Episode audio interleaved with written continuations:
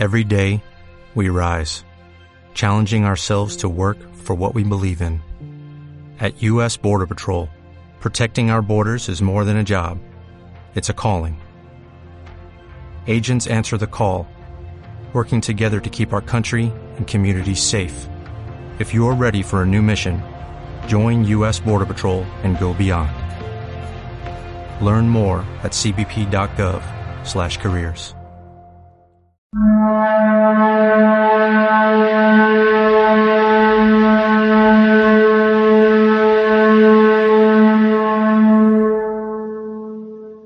Hola, ¿qué tal? Muy buenas tardes, ¿cómo estás? Nuevamente, yo soy Henry Main, estoy transmitiendo para ti en este momento en vivo por eh, los medios usuales para platicar contigo, para recomendarte nuevamente una lectura, para expandir un poquito en la medida de lo posible de mi, de mi propia posibilidad los alcances de tu propio interés en todo lo que tenga que ver con la, con la cultura humana en realidad, aunque últimamente los textos han ido más que nada por el lado de la espiritualidad. Mira, nuevamente, vamos precisamente por el lado de la espiritualidad. Eh, eh, ¿Has oído hablar de lo que son los evangelios apócrifos? Bueno, tal vez sí, tal vez no. Hoy vas a saber un poquito más de ellos por lo que te voy a contar. Primero que nada, déjame decirte que tengo en mis manos una edición completa de los Evangelios Apócrifos. Es una edición muy bonita, que bastante gruesa en tamaño, pero que también es gruesa en contenido en ese sentido también. Te lo voy a presentar, mira, se llama Evangelios Apócrifos. Y este es el texto. Este es el libro, Evangelios Apócrifos. Ahí está, la verdadera conexión, dice allí, entre el Antiguo y el Nuevo Testamento. ¿verdad? Bueno, voy a leer la introducción para que tengas una idea de qué es esto de los evangelios apócrifos. Es algo realmente muy interesante. O tú juzgarás mejor, pero yo te voy a platicar. En principio dice así, apócrifo en su sentido etimológico deriva del griego y significa cosa escondida, oculta. Este término era utilizado en el mundo antiguo para designar los libros destinados al uso exclusivo de los adeptos de una secta o iniciados en algún misterio. Entre los romanos puede relacionarse con los libros civilinos y el ius pontificum. Más tarde, esta palabra vino a significar libros de origen dudoso, no estrictamente auténticos, así que te darás cuenta de que se duda de estos libros.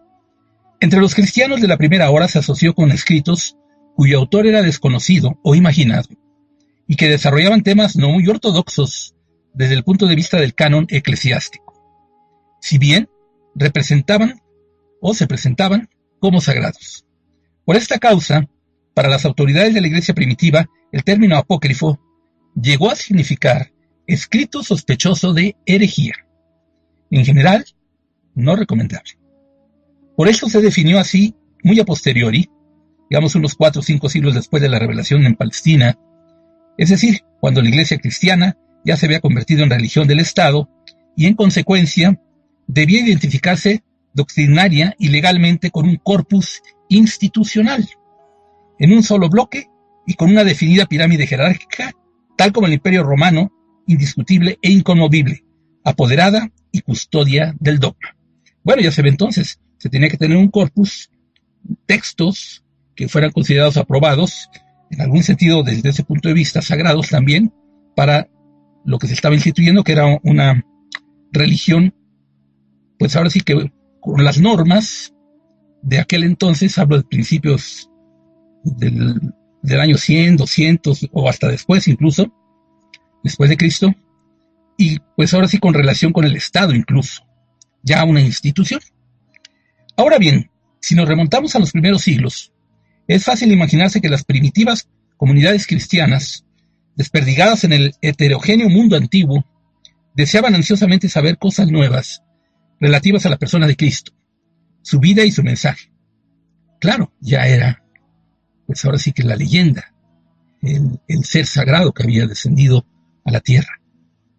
Además, debían enterarse en su propia lengua. Por tanto, y en principio, las versiones originales volvían a contarse con los aditamentos, desarrollos y transformaciones necesarios, según el criterio de los autores responsables, que sin duda eran de todo tipo y con muy variadas intenciones. Como siempre, ¿no? Se escribe siempre con una agenda detrás. No es extraño entonces que se presentaran relatos casi fantásticos y halagadoras leyendas, refrendadas a veces por el testimonio de los que se decían testigos de la vida de Cristo, y por tradiciones ajenas a los lugares donde éste habitó. Este acervo primitivo se fue enriqueciendo y diversificando a pesar de, al pasar de boca en boca y de región en región, hasta que finalmente cristalizó en la prolífica literatura apócrifa, amparada con los nombres de quienes fueron testigos de la vida de Cristo, tales como Pedro, discípulo, Felipe, Santiago, Juan, discípulos ellos, etc. Ya saben entonces quiénes estaban escribiendo textos o quién se decía que habían escrito textos. Ellos agregaron innumerables versiones mistéricas de la vida de Jesús, teñidas de doctrinas gnósticas, docetistas o maniqueas. Por si fuera poco, no faltaron escritos ortodoxos que se propusieron defender algún dogma cristiano, y para conseguir ese fin, entretejieron bellas leyendas evangélicas y las presentaron como inspiradas. Se va haciendo la leyenda, por eso hablaba yo de leyenda. Tampoco faltaron eruditos de buena fe que al leer ciertos pasajes del Antiguo Testamento los tomaron en un sentido demasiado literal y se los aplicaron al Mesías, con lo cual no tuvieron más remedio que fingir algunos episodios en la vida de éste para confirmar su cumplimiento, y ahí empezó la falsedad del asunto, ¿se dan cuenta? Tales adaptaciones dieron origen a muchos detalles genuinamente apócrifos, como la cueva de la Natividad y el buey y el asno, acompañando a Jesús recién nacido. Esto según se dice en la ciudad de Dios de San Agustín. Ya en el siglo III, vamos al siglo III, la cantidad de versiones sobre la vida, pasión y muerte de Jesús que circulaban en el mundo antiguo eran innumerables y seguían creciendo. En la obra de los Santos Padres se encuentran abundantes noticias sobre los escritos apócrifos y nos llegaron a través de las obras de San Ireneo, Clemente de Alejandría, Orígenes, el filósofo, Eusebio, San Epifanio, San Jerónimo, etc.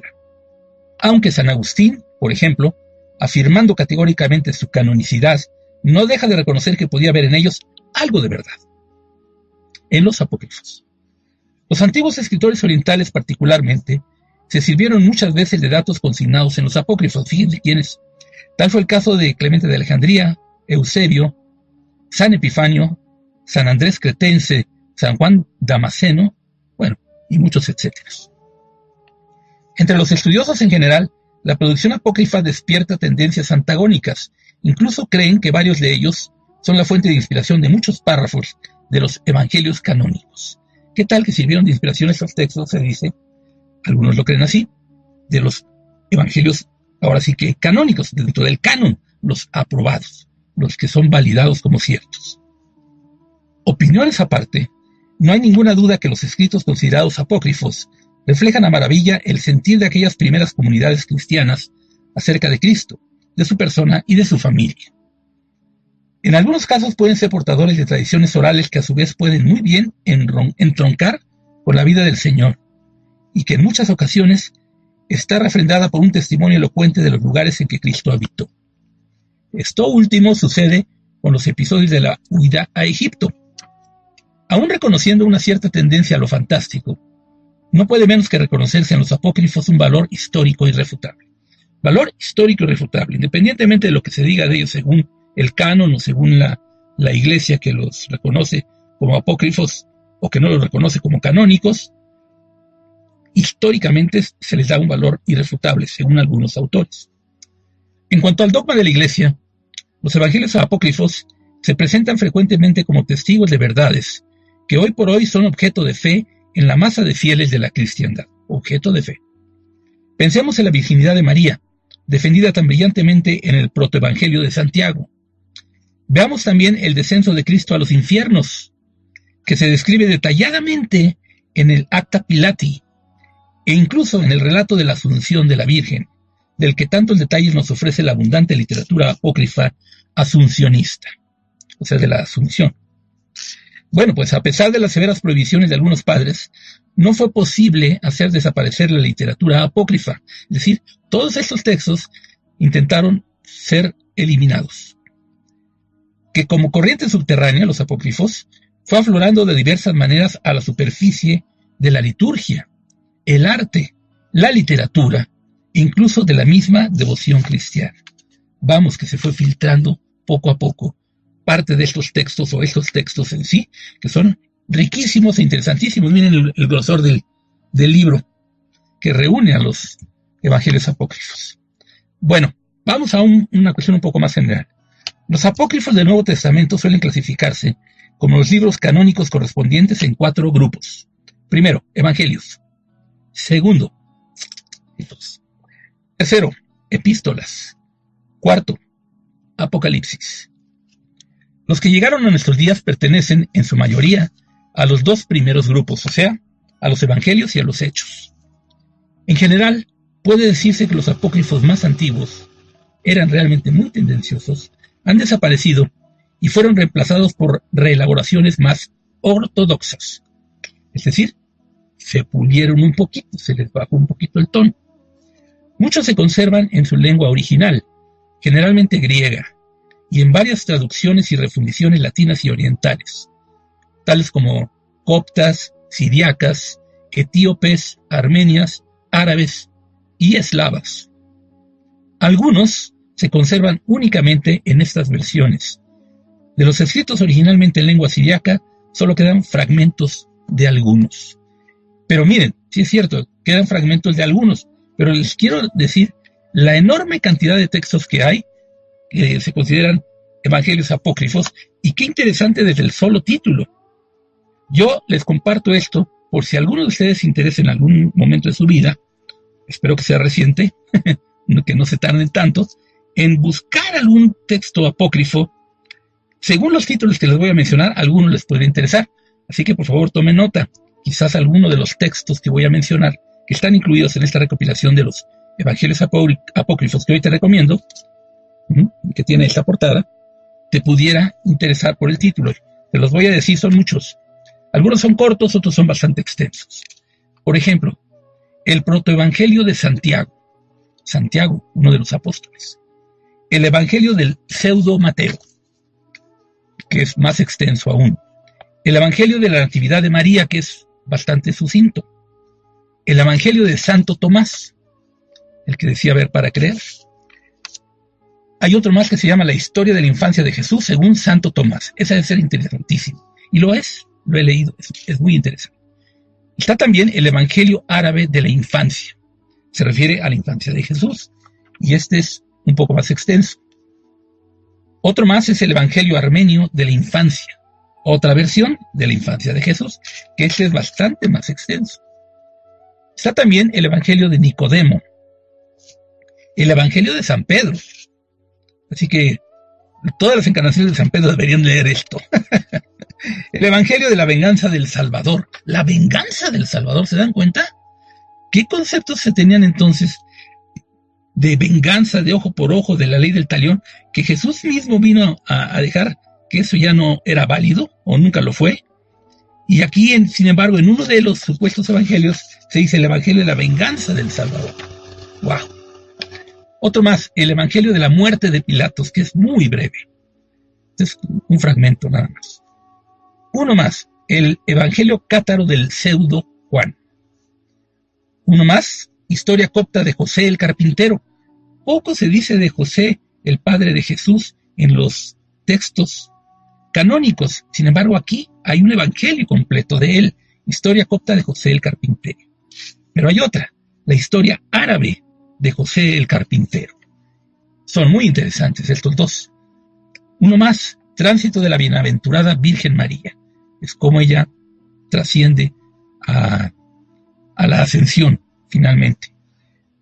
Otro que es interesante es este, Tránsito de la Bienaventurada Virgen María, según la versión de Vicente de Bobé. Hay otra versión, Tránsito de la Bienaventurada Virgen María, según la versión de Dulaurier. Uno más, correspondencia apócrifa entre Jesús y Abgaro, rey de Edesa.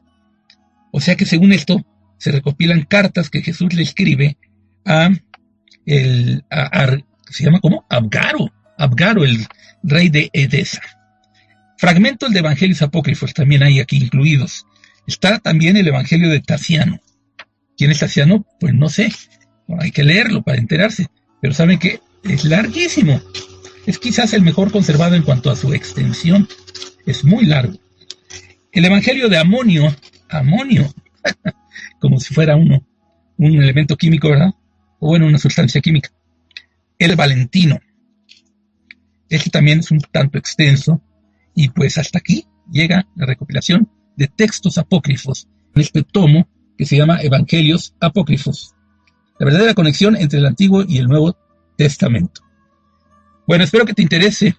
Yo te lo digo así de grosso modo y como de rapidito, porque entrarle realmente con ganas a esto, pues puede llevar un buen rato y es muy divertido, es muy interesante, es muy ilustrativo y de verdad que todavía faltarían de agregar algunos, como el de Judas, que se descubrió después de esta recopilación y otros más que podrían estar en los, rollos del Mar Muerto, por ejemplo. Eh, ya saben que todo eso se ha revelado, pero no del todo. Se están muy conservados los textos que se descubrieron en Qumran, por ejemplo, eh, y en las orillas del Mar Muerto. Bueno, pues estamos llegando ya al momento en que me despido. Yo soy Henry Main. Espero que te guste esta recomendación, que la tomes en cuenta, que te intereses por saber un poquito más y que indagues de alguna forma buscando esta información para ti. Nuevamente, para que lo tengas claro, estos fueron los evangelios apócrifos, la verdadera conexión entre el Antiguo y el Nuevo Testamento. Yo soy Henry